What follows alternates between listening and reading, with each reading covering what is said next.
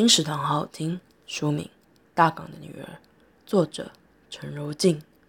在战争的埋雾里，女性也可以勇往直前，成就很多事。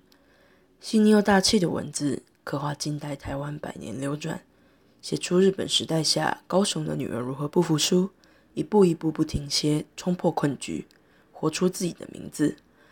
历史洪流中的台湾女性，孙爱雪的勇敢、内敛、果决，陈荣静将她浓烈生命力的人物影像，重重烙在读者心底。